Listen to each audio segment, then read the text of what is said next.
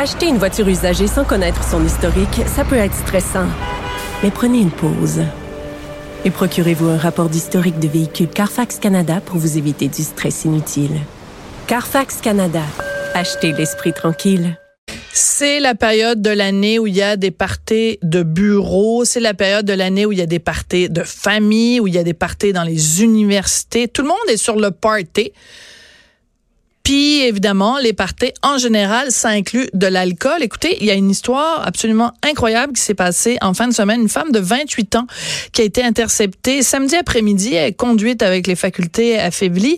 Elle a échoué le test de l'éthylomètre. Elle avait des échantillons d'haleine de plus du triple de la limite permise. Femme de 28 ans. Ça s'est passé donc euh, dans MRC de Charlevoix sur la route 138 près de Petite Rivière euh, Saint-François. Bref, on va parler de tous ces excès du temps des fêtes, en particulier dans les universités, mais pas que, avec Hubert Sassi, qui est directeur général d'Éduc Alcool. Bonjour, Monsieur Sassi. Bonjour, madame. Écoutez, euh, trois fois la limite euh, permise euh, sur une route comme ça, là, la 138 près de Petite Rivière Saint-François, c'est pas rassurant. Qu'est-ce qui se passe dans la tête des gens à l'approche des fêtes où on, on pète la ballonne là, on sait en white don, les les il y, a comme un, la digue brise puis les gens ont des comportements complètement inacceptables en fait. Je vais vous dire que nous, nous vivons dans un monde où euh, il y a moins de place qu'il y avait pour tout ce qui est au centre et beaucoup plus de place pour tout ce qui est extrême. Hmm. Et c'est un peu ce à quoi nous assistons, pas seulement sur les réseaux sociaux, pas seulement dans les conversations, pas seulement dans les lignes ouvertes, mais dans tout, y compris dans les comportements des gens. Hmm. Si bien que actuellement, on assiste à deux tendances émergentes. La première, c'est celle qui consiste à dire je touche pas à l'alcool, c'est épouvantable, ça, euh, on, on, est, on, va être sobre, on va, enfin, on confond d'ailleurs la sobriété et l'abstinence parce que être sobre, c'est consommer avec modération, mais ça, c'est une autre histoire.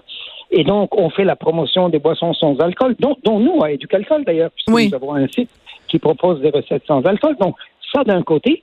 Et de l'autre côté, vous assistez à des trucs complètement délirants où vous voyez euh, des gens, comme vous venez de le signaler, avec trois fois la vitesse, euh, à trois fois la limite euh, d'alcoolémie permise, avec euh, des, des, des, étudiants qui, même s'ils sont minoritaires, parce qu'il faut savoir que c'est pas tous les étudiants, mais qu'avec des étudiants qui euh, s'intoxiquent de manière extrêmement poussée, finissent dans des urgences d'hôpitaux, Mm. mais comme ils n'en meurent pas, parce que médicalement parlant, si tu n'es pas en coma éthylique, etc., il suffit d'attendre tu vas euh, récupérer et puis euh, le lendemain tu sors, tu rentres chez toi à la maison. Et, et, même si ça a des effets à long terme, sur le court terme, trois jours après, ben, c'est comme si c'était oublié. Et ça fait, ça fait, ça cache un peu le fait que un, c'est pas tout le monde. Deux, la Mhm. situation est en train de s'améliorer. Mais trois, ceux qui, ceux qui poussent la ballonne trop fort, ben, ils la poussent de plus en plus. Autrement dit, Mhm. ceux qui font des excès font de plus en plus d'excès. Et alors que, pour la plupart des gens, ça va pas si mal que ça. Je veux pas dramatiser, mais je veux pas banaliser non plus. Je comprends. Donc, c'est véritablement, on essaye, et une émission comme la vôtre, ça permet de faire ça. Ça permet de faire un peu de nuance en disant, il y a beaucoup de gens qui se comportent correctement, mais ceux qui, j'ai failli dire déconnent, mais je ne dis pas, le font à la planche. Ouais, il, il déconne peut-être pas, mais il décolle en tout cas avec avec l'alcool. Et mais vous avez mis le doigt sur quelque chose de très important, c'est que un jeune, par exemple, à l'université qui euh, en fait du calage euh, va se retrouver, mettons, euh, aux urgences. Euh, on va lui donner ce qu'il faut pour dessouler. Le lendemain, il repart et quitte l'hôpital. Vu que pour dans la tête du jeune et de ses amis ah ben c'est pas plus grave que ça, tu passes la soirée à l'urgence puis après t'es correct. On, on se retrouve face à un problème médical, mais qui est pas qui, a, qui est, en apparence n'est pas si grave que ça. C'est pas un peu ça le danger?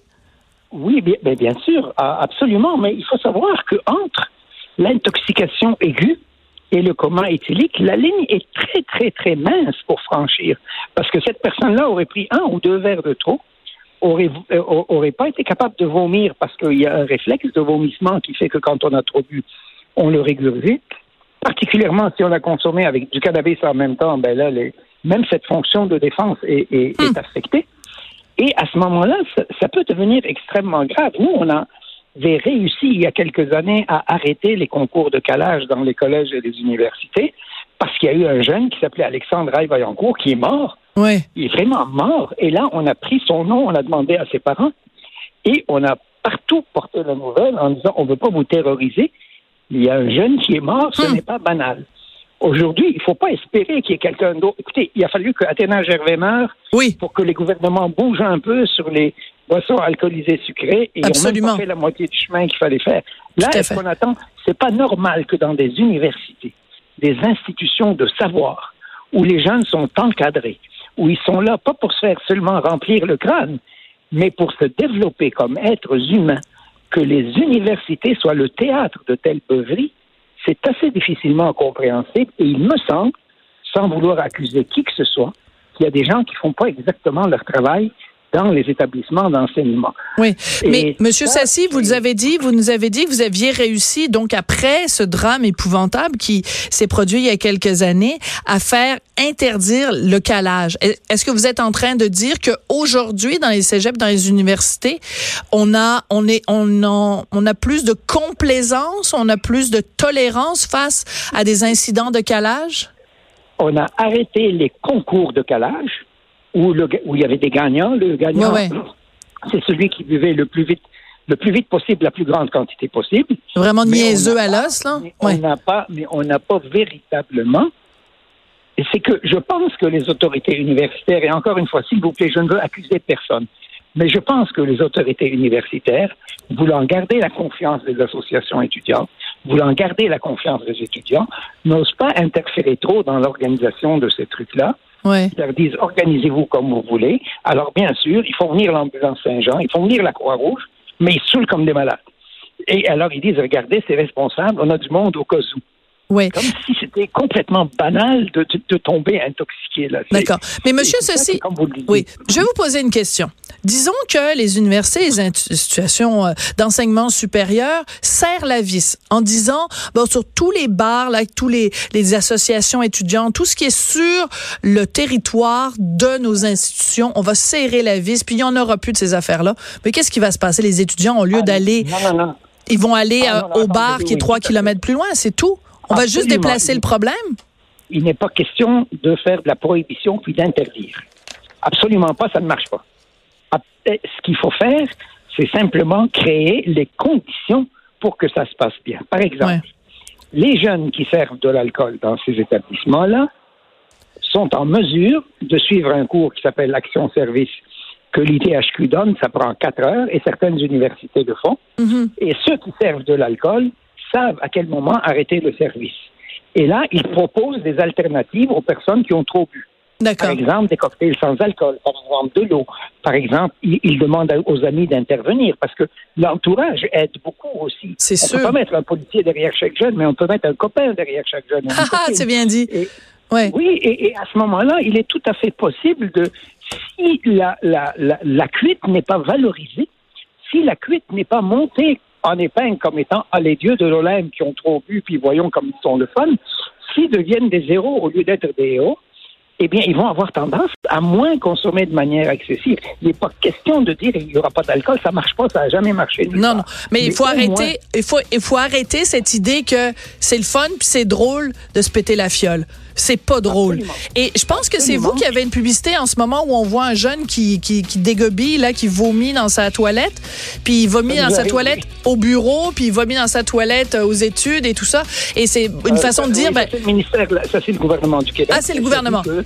Oui, puis ça dit que Mais ta- c'est une ta bonne pub. de substances, peu importe lesquelles, Ouais. va te suivre partout dans ta vie. oui, ben en tout cas, c'est ce genre de campagne-là qui est très importante. Merci beaucoup, Monsieur Sassi, d'être venu nous parler. Infiniment. Je vous souhaite un très joyeux Noël et une bonne année. Merci, merci. Vous aussi, Hubert Sassi est directeur général d'Éduc Alcool. Ben, soyez sobre. Ça veut pas dire pas boire, là. L'abstinence. Soyez sobre. Buvez avec modération. Faites comme moi. Prenez exemple sur moi. On se retrouve